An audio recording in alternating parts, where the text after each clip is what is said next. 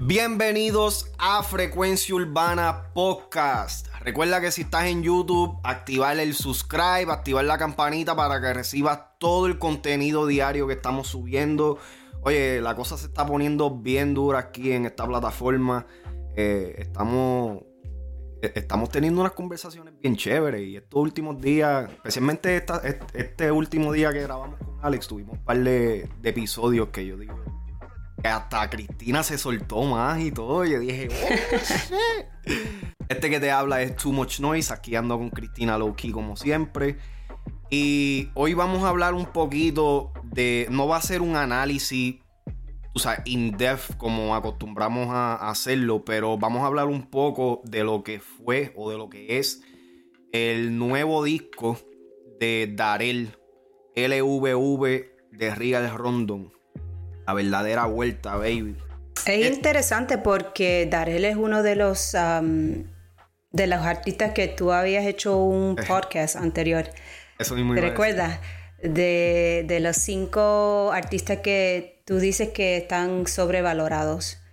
Sí. Te quería preguntar si este disco te hace cambiar el pensamiento o, o qué tú piensas.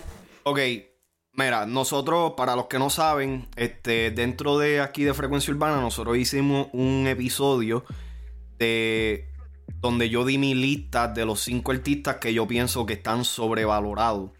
Y yo escogí como uno de ellos a Darel. Este disco, te voy a admitir de que me sorprendió. Me gustó mucho más de lo que yo pensaba que me iba a gustar. Eh, por la razón de que yo no sigo a Darel de la misma, yo no soy muy fanático de su música, reconozco de que tiene un talento increíble, pero no conecto mucho con su música.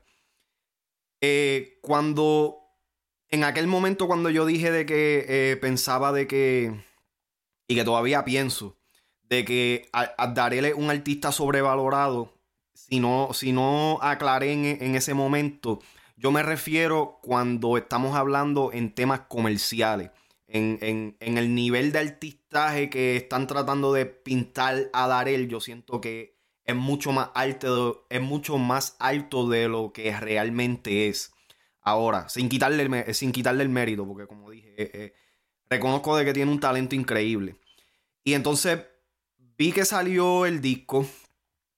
Inclusive yo, yo estaba viendo algunas entrevistas que había hecho Darel, creo que específicamente una de Molusco, donde escuché su historia y quizás por quizás por lo que vi dentro de esa entrevista, pues me, me hizo un poquito más susceptible a, a escuchar su música de una manera distinta. So, inmediatamente salió el disco. Eh, lo bajé. Inclusive estaba de camino para la ciudad, para el estudio, y pues me, puse a escucharlo en el bus. Y te voy a admitir de que realmente el disco me sorprendió. Estamos hablando de que un disco estilo, tú sabes, estilo 2020, con, con, con par de temas, son 16 temas en total, donde cuenta con 1, 2, 3, 4, 5, 6, 7, 8 featuring. O so que estamos hablando que mitad del disco es en featuring y mitad de. Perdón, mitad del disco es en featuring. Eso me gustó de este álbum, que no lo llenó de tantos featurings como hemos visto en otros álbumes. No sé si es uh, por el hecho de que ahora está con White Lion, que como que he has stepped up his game a little bit more.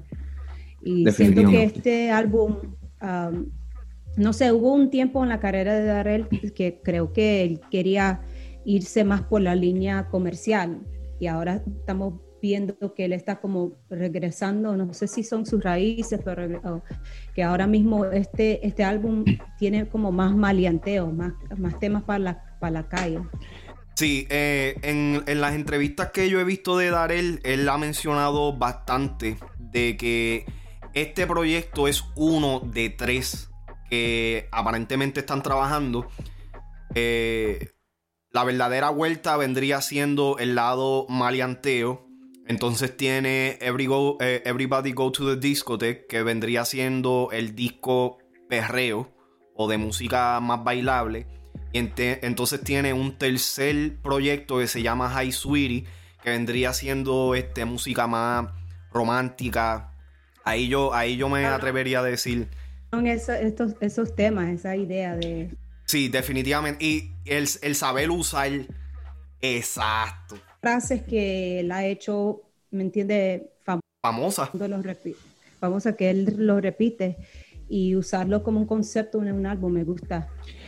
Realmente sí, se lo le capeo todo, todo, todo el concepto del disco. Y realmente el saber de que este disco iba a ser en su, en su gran mayoría iba a ser más maleanteo, pues eso me preparó a mí a tener una expectativa específica.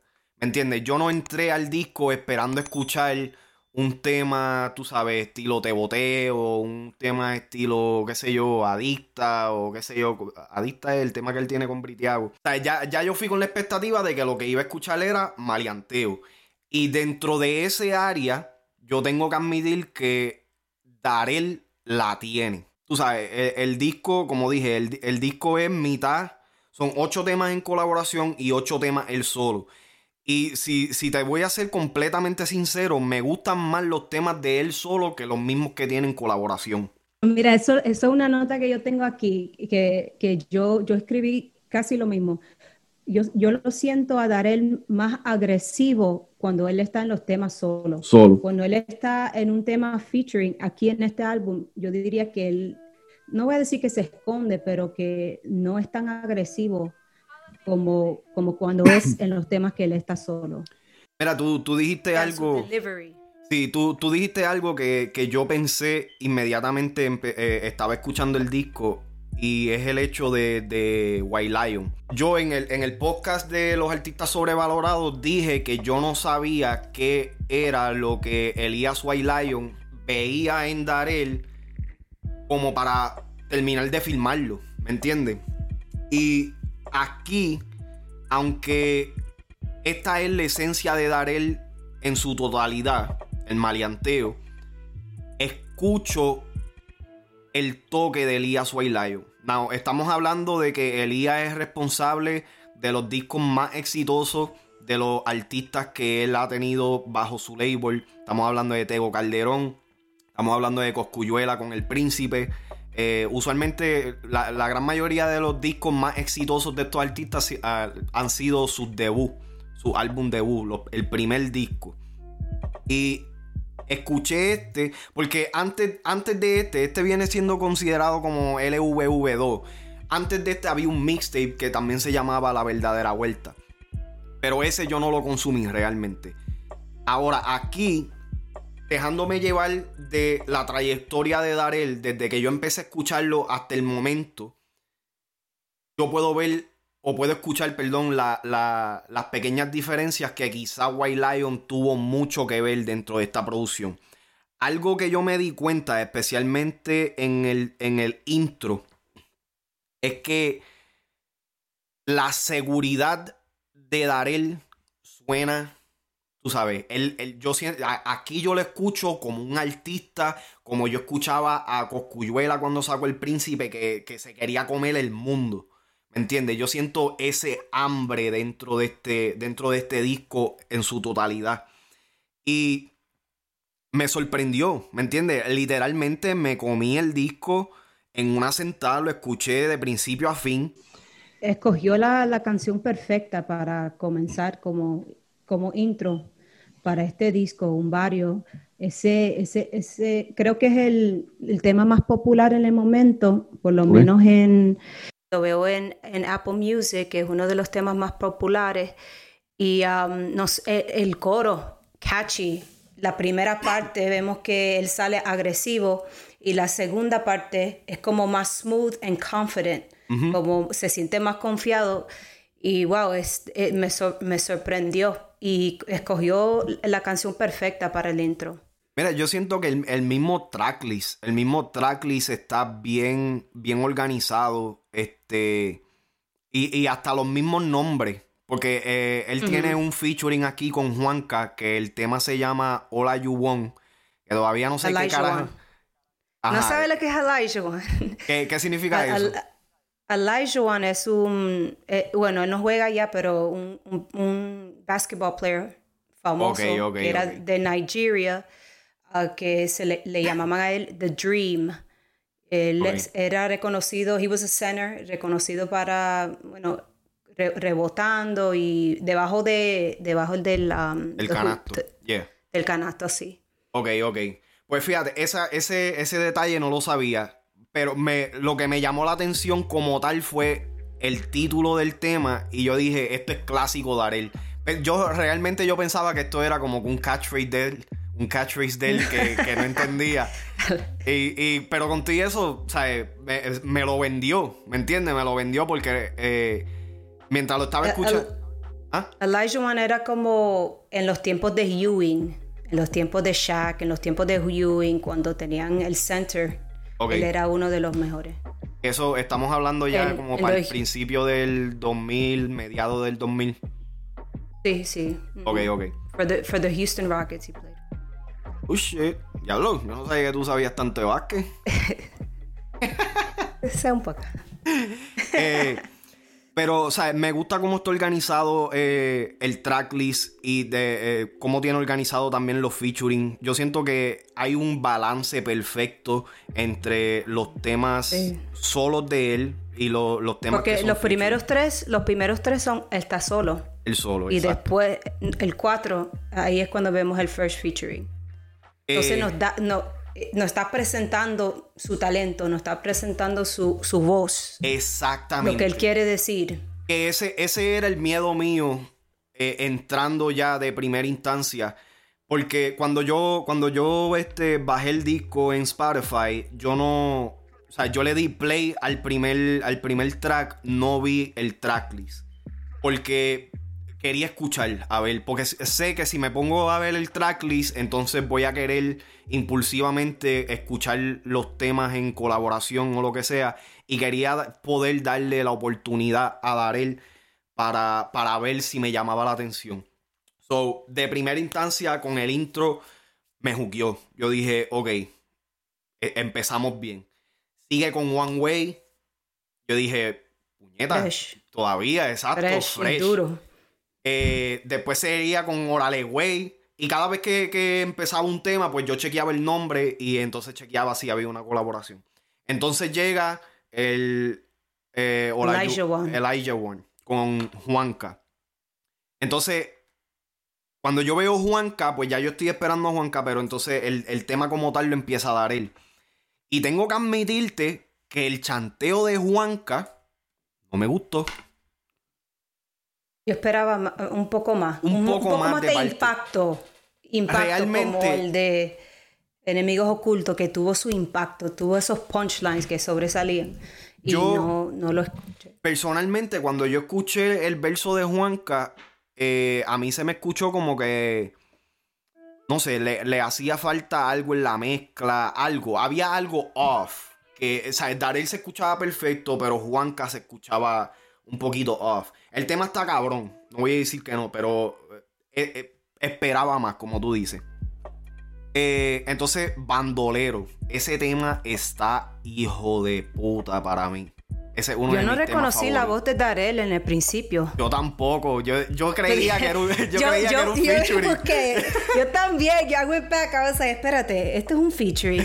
y no, es Darel cantando. Wow. Pero yo dije esa. Me impresionó. Entonces, en este tema específicamente, por, e, por, exactamente eso mismo que tú hiciste fue lo que yo hice. Yo me acuerdo, yo estaba en el boss sentado y llega este tema y yo dije, este? Pan, y me meto y yo. Hay featuring, ok. Ahí fue cuando yo dije, definitivamente esto es White Lion.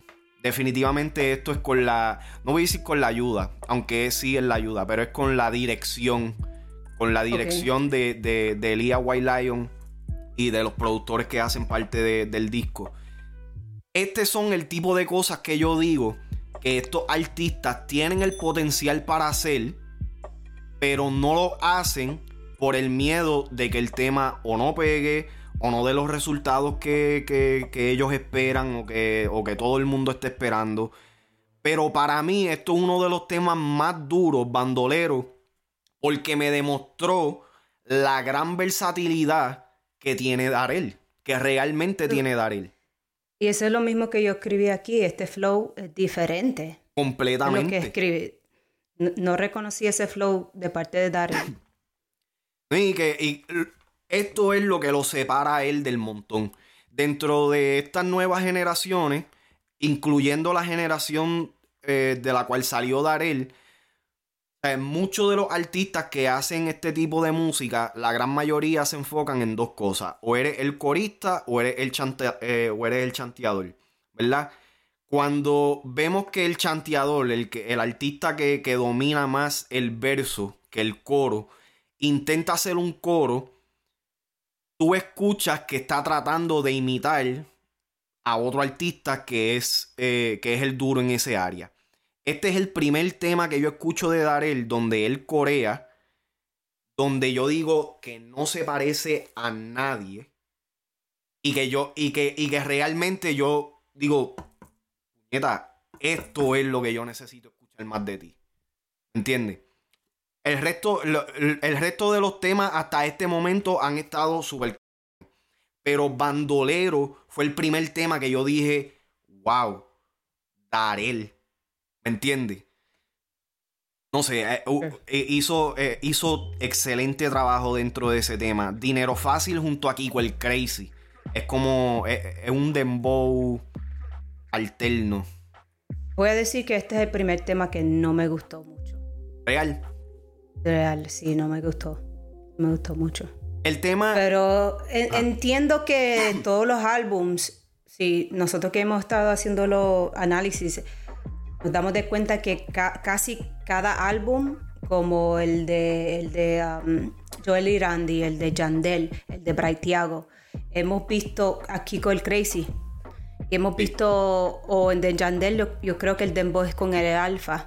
Entonces, eh, vemos que quieren incorporar el Dembow pero no sé, este no, me gustó. Y yo consumo el dembow, los que son más los que son más comerciales y los que suenan, ¿me entiendes? Como las canciones del Alfa y todo, me encantan, pero esta no me gustó.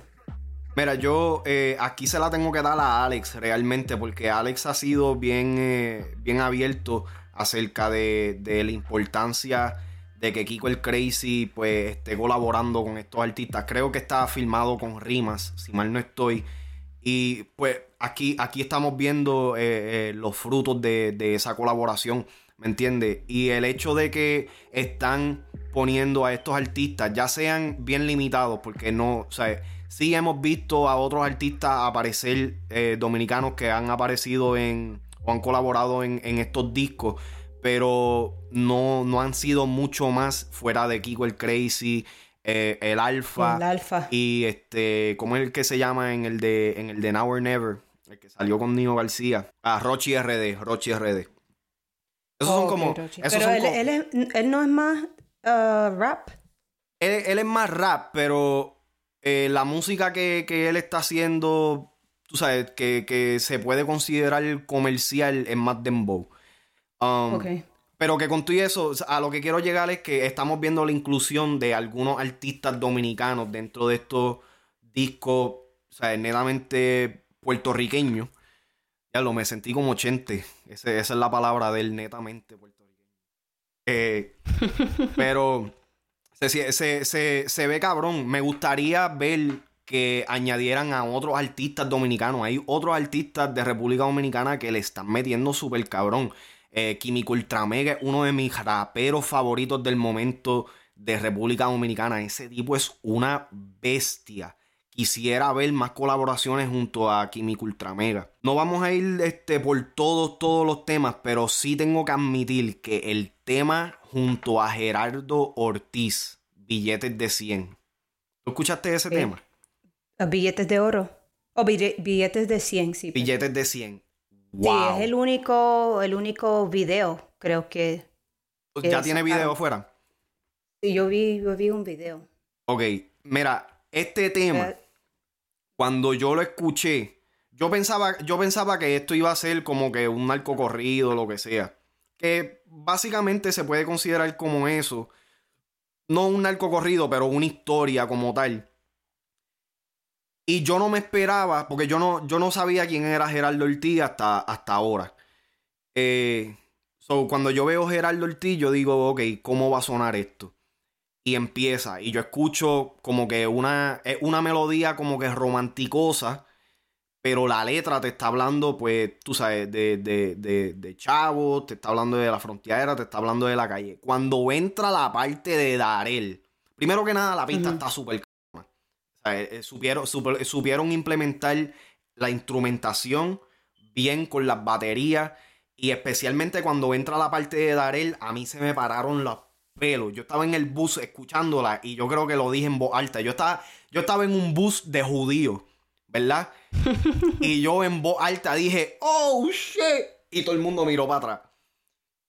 Me sentí un poquito raro en ese momento, pero así de, de impactante fue para mí ese tema.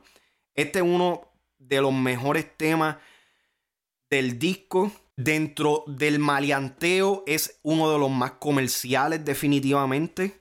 Aquí es donde yo digo que esta es la línea que Darel debería desarrollar un poquito más si él quisiera seguir eh, haciendo música comercial. El problema más grande que yo tengo con los artistas que están haciendo música pop, para decirlo así, es el hecho de que literalmente cuando tú le dices, tú sabes, esto tiene que ser para la radio, todo es bubblegum. ¿Me entiendes? Todo es, este, vamos a hacer que, que, sea un chicle, vamos a hacer que, tú sabes, que no puedan decirte que no en la radio. Exactamente. Exacto. van a seguir una fórmula específica. Este es un tema que yo considero que puede ser hasta nominado en algún tipo de premiaciones. ¿Me entiendes? fusion even. Exactamente. Es una fusión um, completamente dura. Él es Gerardo Ortiz Medina, él es he's American, aunque parece mexicano, pero me imagino que tiene sus raíces mexicanas.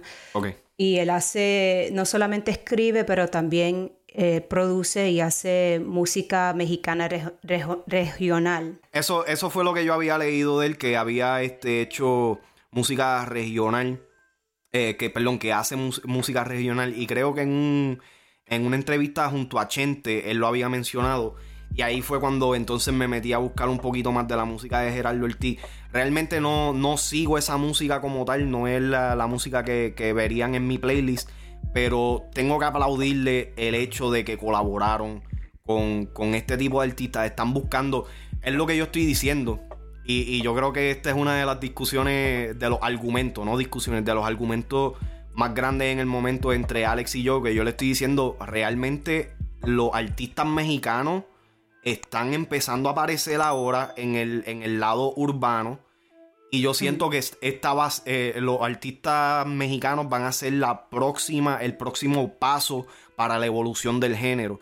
Porque es que yo, yo estoy en SoundCloud todo el tiempo y me doy cuenta de ciertos patrones y ahora mismo la gran mayoría de los artistas latinos dentro de los playlists de música en español en SoundCloud, la gran mayoría son artistas mexicanos o artistas mexicoamericanos.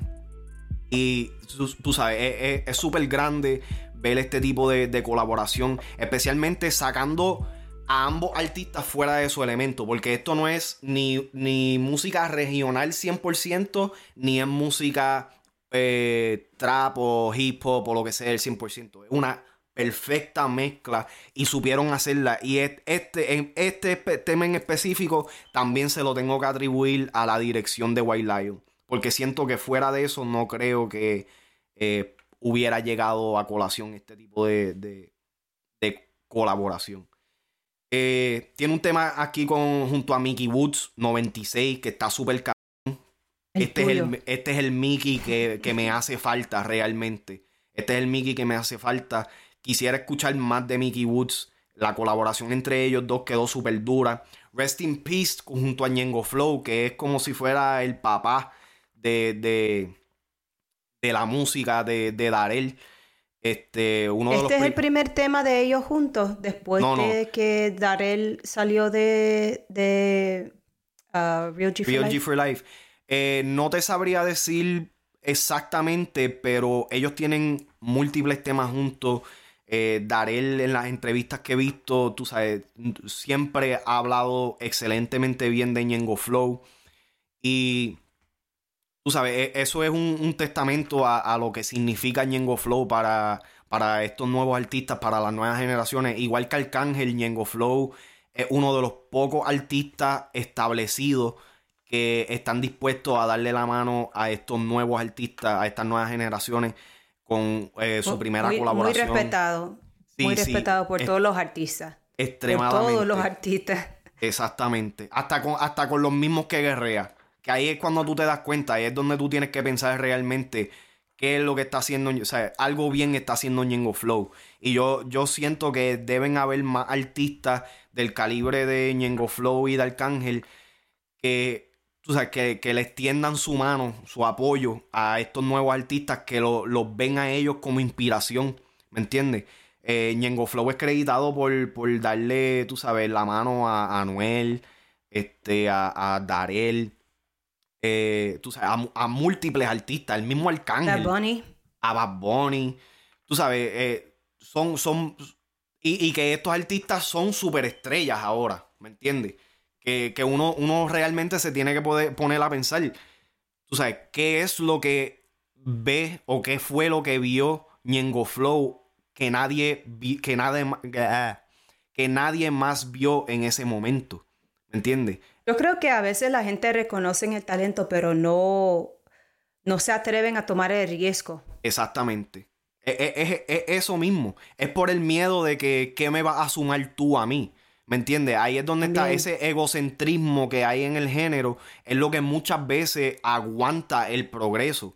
Y artistas, por eso es que el género tiene la bendición de tener estos artistas que no le importa realmente si, si el artista que ellos ayuden los vaya a sobrepasar o no. El simple hecho de que ellos lo apoyan desde cero. Y lo podemos ver con, con artistas como Bad Bunny, que un artista estelar y metió a Ñengo Flow en el disco y aunque el tema junto dos veces. dos veces. Dos veces. Y aunque. Y, tres, si contamos la, pauta que sale en, el tema de Yavia antes del tema de Ñengo. So, Y entonces uno de los temas que, se va, que explota del disco, es junto a Ñengo Flow también. So que, tú sabes, son muchas las cosas que, que, uno tiene que darse cuenta como fanático de, de qué realmente aplaudirle a estos artistas fuera de la música. Y es el hecho de que se, dan la iniciativa y el, y el chance de, colaborar con estos artistas que quizás en el momento no son nadie, pero que gracias a ese granito de, arroz que ellos implantan, crece algo más grande. Y eso está súper cabrón. Dame los chavos junto a De La Ghetto y John Hollywood. John Hollywood es uno de los productores más notorios del género urbano. Eh, fue uno de los productores esenciales para el crecimiento de la carrera de Coscuyuela y es uno de mis productores favoritos, definitivamente. Porque es que el tipo realmente es algo fuera de, lugar, ¿me entiendes? Él, él, es boricua, pero él es criado acá, o él tiene como que el flow de acá, pero lo mezcla con el de allá y es que está demasiado... Por un tiempo... La verdad que... Oh, perdón. Termina, termina tu pensamiento. No, no, que yo iba a decir que por un tiempo se argumentó que Coscuyuela sin John Hollywood no, no sonaba igual. Y, yo tengo que admitir que aunque yo soy fanático de Coscuyuela y todo eso, tengo que admitir que en un momento yo me di cuenta del cambio que, que, hubo en la carrera de Coscuyuela sin el sonido de John Hollywood. So, John Hollywood es un, productor que, de mucho mérito. Ajá, ¿qué, qué tú ibas a decir? Lo, que iba a mencionar es que al principio cuando yo, yo empecé a escuchar la canción, inmediatamente me gustó la voz de, de, La Ghetto en el principio y me hizo pensar que este tema iba a ser, wow, este tema iba a ser duro. Pero después no, no me gustó el coro, porque el coro era como una repetición. Sí. ¿Me entiendes? Y yo siento que teniendo un tipo como De La Ghetto en la canción que puede cantar, que sabe cantar y que tiene una voz fina, ¿por qué no darle un coro más, melodioso. que él pueda, más melodioso en vez de esos coros que se repite la, la, misma frase?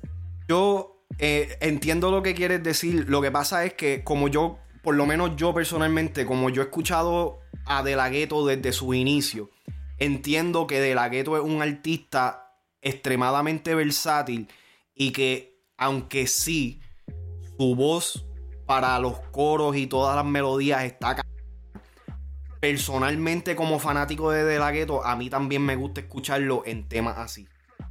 Eh, porque realmente, eh, ahora poniéndolo en perspectiva con estos últimos temas que, en, los cuales De La Ghetto ha participado, ya yo he escuchado lo suficiente de De La Ghetto melódico. Ya, ya, he escuchado bastante de lo que De La Ghetto puede dar eh, melódicamente en un tema. Este tema para mí fue lo que, lo que estaba esperando que quizás hubiera en el disco de los chulitos. Que quizás no, no, de la gueto no, no dio. Entonces está llorando, que vendría siendo el tema más romántico dentro de, de todo, dentro de todo el disco. Y por último terminamos con Buricol. Que Buricol, yo te voy a admitir que a mí ese tema realmente flew over my head. Ese tema cuando salió al principio, no, a mí realmente no le presté atención. Dentro de este disco está... Ok. Cuando yo escuché, o sea, eh, este tema definitivamente hace parte de este disco y es esencial dentro del tracklist, independientemente haya, haya salido antes o no. Creo eh, que me hubiera gustado que Llorando sea, el, sea el, la última canción y hubieran puesto Booty Call antes. Sí. Porque Llorando para mí, los instrumentales, la guitarra en el principio, le dio como un toque final como para concluir el álbum. Ok, ok. Entonces me hubiera gustado que esos dos entrecambiaran. Tiene, tienes mucha razón, fíjate, no, no lo había pensado de esa manera hasta ahora mismo que lo dijiste. Es verdad. Eh, pero de igual, de igual manera, eh, estoy contigo en esa. deberían cambiar. Hubieron, hubiese quedado mejor si Llorando hubiese sido el cierre. También con el hecho de que Llorando, como Llorando es el tema más fuera dentro del concepto de lo que es LVV, eh, hubiera, hubiera quedado perfecto para terminar. Pero con todo y eso, Buricol también fue, fue, buen, fue buen tema para terminarlo porque fue uno de los temas que, que ya habían sacado. Y entonces llorando te sacó de ese elemento, Buricol te vuelve a traer dentro de ese maleanteo, perreo, fronteo. Y entonces cierra el disco con el mismo concepto. Como un high note, como un high note. Exactamente. Para everybody go to the discotheque. Exactamente. Coño, Cristina, hoy estás on fire. Así mismo es. Este. So, definitivamente me, gustó muchísimo, muchísimo, muchísimo el disco. Te voy a admitir que no lo he escuchado en, esta, en estos últimos días, pero eh, tengo un par de temas en repeat. Uno de ellos es Bandolero, mm. Eh, Billetes de 100 y el de Dame los Chavos de, de, de La Ghetto y John Hollywood. Son tres de los temas que más me gustaron dentro de todo el disco. Para mí, un barrio. LVU eh, en su piel y, One, Way. One Way está acá. One Way está también. Así que. Y lo bueno es también que solo estrenaron Burico. Soltar el álbum. Todas las otras canciones son nuevas. Exacto. Muchas veces sueltan el álbum y ya. Dos o tres temas afuera. Exacto. Este, no, e, estuvo, estuvo, estuvo bien hecho realmente. Ahora, realmente, ahora me quedé con la expectativa de quiero escuchar el segundo disco, eh, Everybody Go to the Discotheque, de Darel. Y yo creo que de ahora en adelante voy a estar un poquito más pendiente a lo que, a lo que, a lo que suelte Darel de ahora en adelante. Así que, súper duro el disco. Tienen que escucharlo los que no, los que no, no, lo hayan escuchado en Twitter. Esto fue un, un topic que estaba trending en el momento, especialmente esos primeros días cuando salió el disco. Mucha gente comentando, mucha gente eh, retuiteando y, dejando sus temas. El disco se fue número uno, todavía no sé en qué punta de, de, plataforma fue que se fue número uno, creo que fue Apple Music, pero me atrevo a decir también... Ahora mismo está 16. está 16, ok.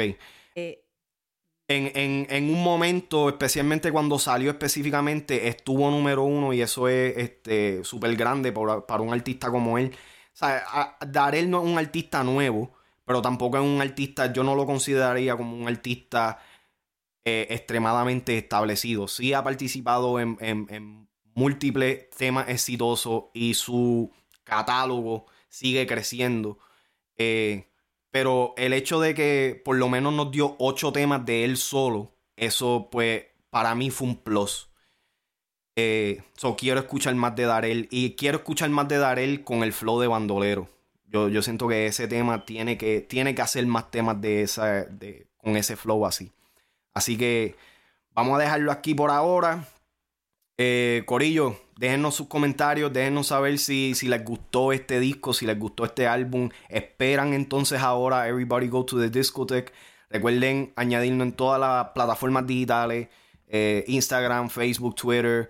Uh, aquí en YouTube, subscribe, activa la campanita. Tenemos la página oficial frecuenciaurbana.com. Estos han sido Too Much Noise, Cristina Lowkey, que está, Corillo, se está soltando ya. Así que nos vemos en la próxima Frecuencia Urbana Podcast.